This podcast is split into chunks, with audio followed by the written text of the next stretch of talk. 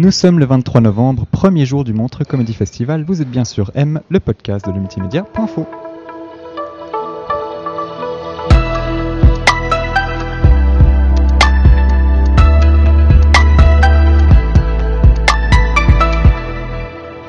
Bonjour Simoncier.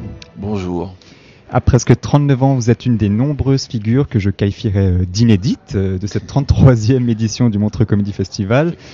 Vous êtes euh, un artiste issu de la dynastie Astier, si je peux reprendre l'expression. Vous avez d'abord été musicien, puis monteur, avant de devenir comédien, puis auteur.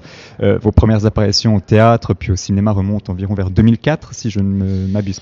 Euh, oui, même encore un peu avant, mais on va dire que dans des cadres un peu plus professionnels et un peu plus euh, sophistiqués, oui, ça doit, ça doit remonter à ça. Mais je suis dans, j'ai grandi dans un théâtre littéralement, donc je, connais ces endroits depuis que je suis né. Bon, on vous connaît surtout, vous avez fait beaucoup de choses avant, mais on vous connaît surtout pour votre apparition dans le rôle divin, euh, le Chevalier au Lion dans Camelot. Euh, on vous retrouve plus tard aussi dans plusieurs films et séries que vous réalisez vous-même, euh, Off Prime sur M6 en 2007, HeroCorp sur Comédie et France 4, et surtout dès cette année Visitor sur Warner TV. Euh, dans le quart d'heure qui va suivre, je vais surtout profiter de vos quelques connaissances musicales pour évoquer euh, à la fois Freddie Mercury, dont on fêtera demain la mort, les 31 ans de sa mort, euh, Camelot, les comédies musicales, vos séries en cours, et bien sûr le gala auquel Oldelaf vous a invité euh, à, partici à, participer ce soir sur la scène du Stravinsky. Mais laissez-moi tout d'abord comprendre qui vous êtes, acteur, réalisateur, scénariste. Vous semblez aussi aimer tout comme Alexandre, jouer euh, dans les séries courts-métrages que vous réalisez et scénarisez vous-même. C'est un truc de famille, ça? Je sais pas si c'est un truc de famille. Je pense que euh, s'offrir des jolis rôles, c'est un très beau cadeau qu'on peut se faire à soi-même. Et euh, je pense qu'il faut prendre soin de soi-même, c'est important. J'avoue que le métier de comédien, c'est parfois un peu compliqué parce que on arrive dans une grande ville, on connaît personne, et puis il faut, il faut, euh, il faut espérer euh, trouver euh, un cachet sur un truc où finalement on se bat, on se bat pour avoir euh, quatre lignes de texte qui sont pas hyper agréables à dire, et au final c'est ça en fait la récompense, et c'est vrai que ça c'est très dur, et j'admire beaucoup les acteurs parce que ils ont cette espèce de, de, de persévérance à vivre leurs rêves. Et c'est vrai que moi, j'ai beaucoup d'impatience. Mhm. Et j'ai eu beaucoup d'impatience au début de ma carrière. Et ça a fait que je me suis demandé quel était le chemin euh, le plus court pour arriver à ce que je voulais. Et c'était m'écrire mes propres rôles. En fait, c'est pas, c'est pas une volonté de base. C'est j'ai envie de certaines choses, de vivre certaines choses. Donc, comment est-ce que je me donne les moyens de le faire? Ouais. Il faut le talent pour le faire aussi, hein, c'est pas donné à tout le monde. C'est du travail en fait, surtout. C'est-à-dire que le talent, c'est quelque chose qui est extrêmement, euh, extrêmement subjectif et ça veut absolument rien dire. Ouais. Le, le- moi, je, je, je vais avoir 40 ans bientôt et c'est vrai que finalement, je suis plus un tout jeune dans ce métier et le, le truc que je comprends et que j'ai compris qu'on m'a enseigné en fait très tôt, c'est que le- seulement le travail et le travail euh, d'acharné paye dans ce métier, Mhm. comme dans beaucoup de métiers, mais il y a tellement de gens en place, tellement de gens qui ont envie d'être là, euh, tellement de gens qui ont des choses à offrir aussi singulières qu'eux-mêmes. Ouais. Donc en fait, il, il- il faut- ce, qui, ce qui vous distingue toujours et ce qui fait que vous durez dans le temps, c'est quand vous savez travailler et quand vous savez euh, vous y mettre vraiment. Ouais. Voilà. Il y a un côté de se donner sa propre chance de, de réussir.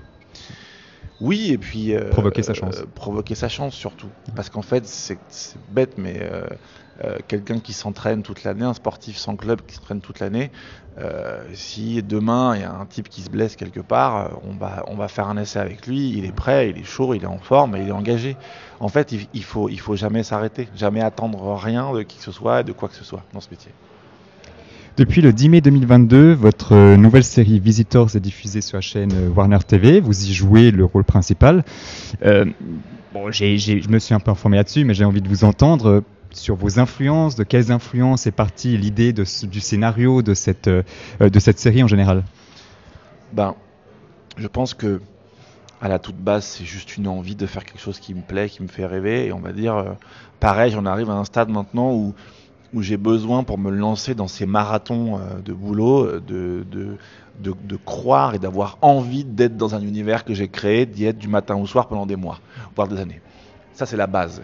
Et après, en fait, en le faisant, mine de rien, je me suis rendu compte que j'osais aussi rendre hommage à toute une époque de films et de séries. Mhm qui m'ont donné envie de faire ce métier. Les années 80, 90. Ouais, 80, 90. Et certes, cette espèce d'explosion qu'il y a eu, et qui n'a pas eu forcément depuis, euh, euh, il n'y a pas eu d'équivalence depuis, il y a eu un mélange des genres, la comédie, l'ASF ou la comédie, l'horrifique. Ou... On a mélangé on va dire l'humour, mais l'humour dans le sens intellectuel du terme, c'est-à-dire pas, pas les blagues, hein, vraiment juste mhm. l'humour, la, distance, le, second degré, dans des situations clairement dangereuses, dans des vrais enjeux de, de, films de genre, et ça a donné euh, les Gremlins, les, les Ghostbusters, les Family Adams, les Men in Black, et en gros, ça a été pour moi un âge d'or. Et c'est vrai que quand j'ai commencé ce métier, euh, moi j'ai fait un bac cinéma, j'ai fait des études de montage après, et c'est vrai que les, les, les cours d'histoire du cinéma, on vous enseigne vraiment les classiques, et mhm. comme si il, il, y avait un cinéma digne et un cinéma indigne. Et c'est vrai qu'aujourd'hui, on, sait très bien que le jour où on veut manger une pizza euh, euh, et boire du soda et un peu penser à autre chose, on peut effectivement voir des films plus légers, et, et que quand on, on, se dit ce film-là, j'ai rendez-vous avec lui, c'est un, film plus compliqué à aborder. On, est, voilà, on sait qu'il y a des choses qu'on consomme différemment, mm-hmm. mais mine de rien, euh, j'assume aujourd'hui d'avoir été bercé et façonné par cette époque-là de cinéma, parce que c'est la mienne en fait. Moi, c'est mes souvenirs d'enfance, donc j'ai grandi avec ça.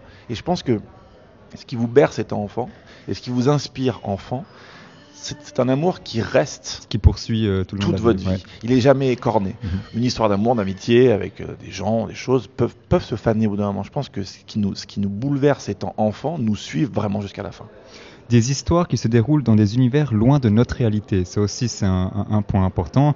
Euh, je ne peux pas m'empêcher de faire quand même un lien avec Camelot, ce côté, euh, peut-être cette, cette, inspiration ou euh, dans la scénarisation de vos séries, on imagine qu'on puisse forcément quelques inspirations de ces rôles passés. Est-ce que Camelot a eu quelque chose là-dedans, une sensibilité différente? Alors, ce qu'on a en commun chez les Astiers, c'est qu'on a grandi avec les mêmes, les mêmes, les mêmes références. Alors, mon frère, c'est plus, c'est plus euh, l'humour de Diard, c'est plus cette, cette, cette, époque-là du cinéma. Moi, c'est vrai que c'est un, un, peu plus tard. Euh, je pense que la transition qui est entre nous, c'est les Star Wars. C'est là où on se rejoint tous les deux vraiment euh, au niveau du, de, de, de l'ardeur.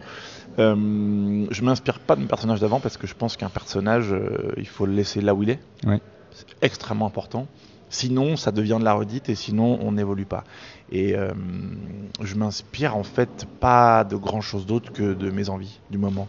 Et ce qui est dingue, c'est quand on écrit une histoire euh, et qu'on cherche juste à écrire une histoire qui nous touche, malgré toute la volonté qu'on y met, on se rend compte souvent plus tard de ce qu'on a vraiment voulu raconter mhm. sur la vie, sur les gens, sur nous, sur en gros ce qui nous traverse à cette époque de notre vie. Et en gros, oui, euh, c'est peut-être. Euh, on a ça en commun avec Alexandre, oui, je pense, c'est cette envie, cette, espèce de possibilité de, en mettant notre histoire dans un cadre qui est hors du commun, donc qui n'est pas urbain, contemporain, réaliste, les chevaliers, moi les super-héros, fait que, mine de rien, ça donne un, côté spectacle, dans le sens grand spectacle du terme, euh, au premier abord, mais ça permet aussi de pouvoir être très intime dans ce qu'on raconte sur les gens.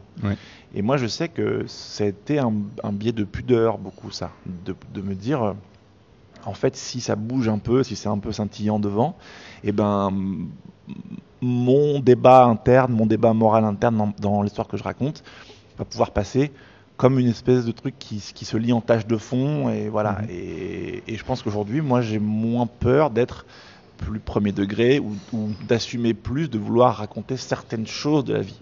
Ouais. Bon, on sent dans l'écriture des personnages hein, euh, ce, que vous, donnez aux personnages qui jouent dans votre série.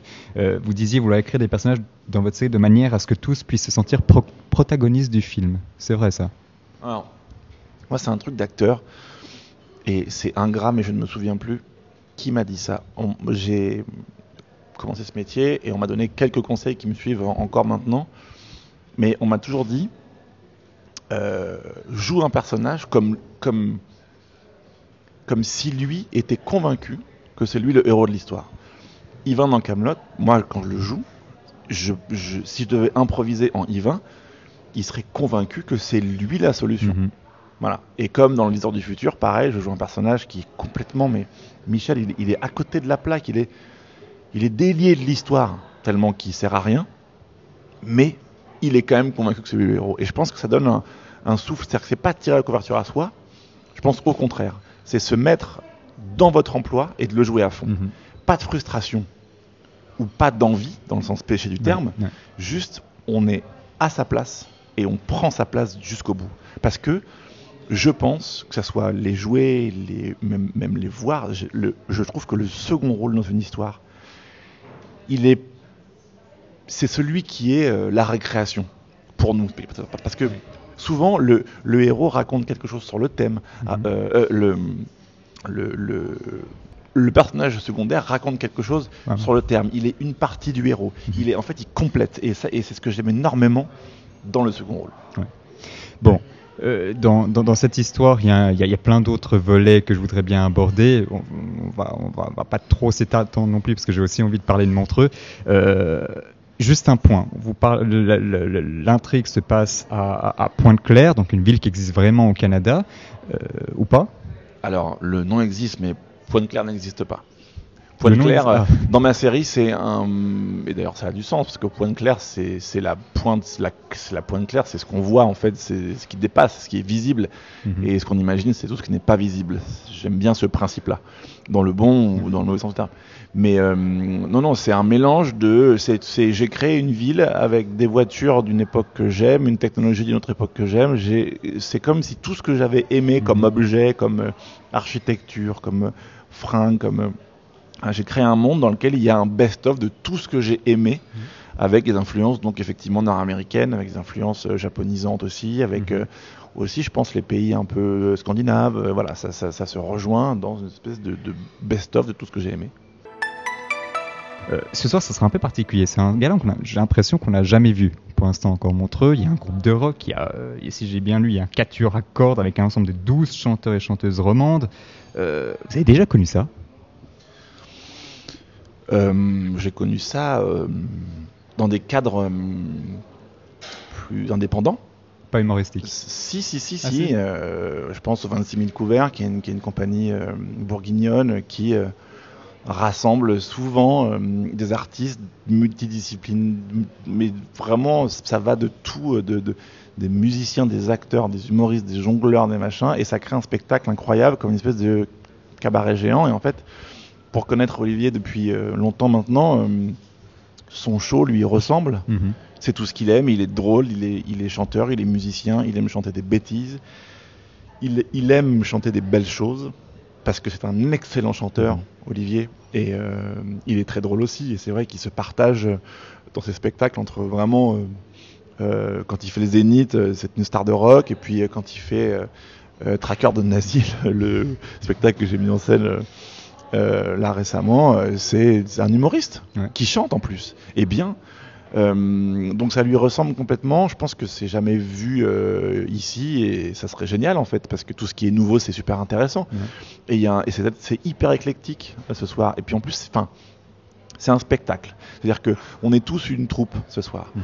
On- il y en a plein qui sont pas humoristes de métier. Moi, je suis pas humoriste de métier. Moi, j'ai- écrit un sketch avec mes copains Arnaud Joyer, Arnaud de sa mère, il y a euh, plus de dix ans, euh, euh, qui, qui nous fait mourir de rire, qui faisait mourir de rire Olivier. Et on le joue là ce soir. Et en fait, il y a plein de copains d'Olivier qui, qui font tous des choses différentes et particulières. Et il a réussi à mélanger plein d'univers. Mhm. Donc, c'est une vraie troupe. C'est pas, un- pas un plateau. C'est moderne je veux dire, parce que je- je- on aura Carmen Maria Vega plus tard euh, à ce micro. Et Incroyable d'élégance. Et, et- oh, ça, ça va sans dire.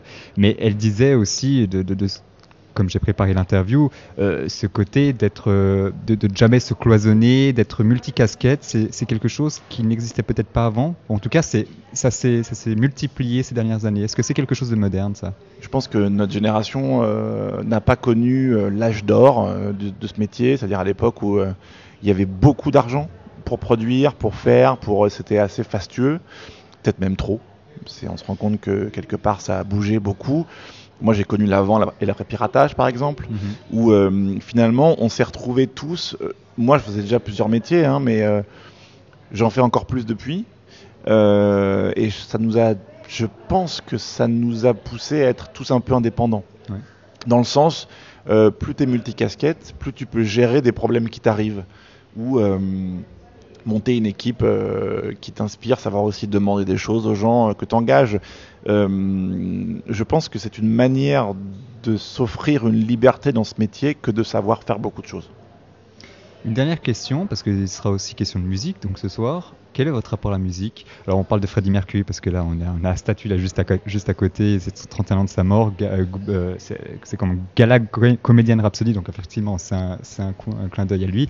Euh, votre rapport à la musique, à Freddie Mercury? À Queen, pour moi c'est un groupe de légende absolue, indiscutable et puis fou de, fou de créativité. Euh, justement, le titre de cette chanson, euh, euh, on a tous en tête ce, morceau, qui, quand on le regarde de près, est fou. Mhm. Il est incroyablement fou. et surtout, quand, quand, quand, tu, quand tu veux vendre quelque chose qui est une explosion de tout ce que tu peux être toi, je trouve ça assez magnifique qu'il en, en, arrive là. Moi, la musique me suit quotidiennement. Et je, surtout, j'ai un rapport à, à, la musique dans ce que je fais, j'en mets partout. Euh, je ne conçois pas un film, une série sans musique, et je trouve que l'identité. Moi, je suis un enfant de X-Files dans les séries, et on s'est rendu compte en regardant X-Files qu'il y avait de la musique du début jusqu'à la fin, mhm. parce que la musique vient, part, revient, repasse dessus, repasse en dessous. Et en fait, il y a un travail hyper humble, et souvent c'est le créateur qui l'a fait la musique euh, dans la série, pas tout le temps, mais souvent. Et on se dit que du coup, il n'avait pas son ego de musicien qui était là, c'était vraiment soutenir et, faire prendre forme, faire prendre mhm. vie à l'histoire. Et voilà, j'ai un rapport euh, assez intime avec la musique. Je, ne conçois pas de raconter une histoire sans que ça accompagne et, sans que ça teinte ce qu'on est en train de dire. Vous attendez quoi du public montreusien ce soir? J'espère qu'ils vont rire. Principalement à nos blagues à nous. Parce qu'on aime beaucoup ce, sketch. On les dit connaisseurs, donc normalement ils savent. Bah moi, je, en fait, pour avoir été aux répétitions hier du final, sur scène, j'ai pris mon pied de voir tous ces gens, parce que vous avez cité Carmen, Olivier, ce sont des incroyables chanteurs et musiciens. Pour avoir été à l'intérieur de la répétition du final hier, j'envie les gens de pouvoir le voir dans la salle. Parce que moi, je fais rien dans ce final. On a un peu des places de planquer. Mais, euh, mais je pense que ça va être très très beau. Et surtout euh, inédit ce qui se passe ce soir. Mmh. Voilà, à la fin. faut savoir. Cher Simon, merci d'avoir été avec nous. On vous retrouve donc sur scène pour le gala Comédienne Rhapsody aux côtés d'Alex Vizorek, Arnaud de sa mère, Carmen Maria Vega, Maria Dolores, Pascal Vincent et tant d'autres. Euh, et c'est présenté bien sûr par Roldelas. Merci beaucoup.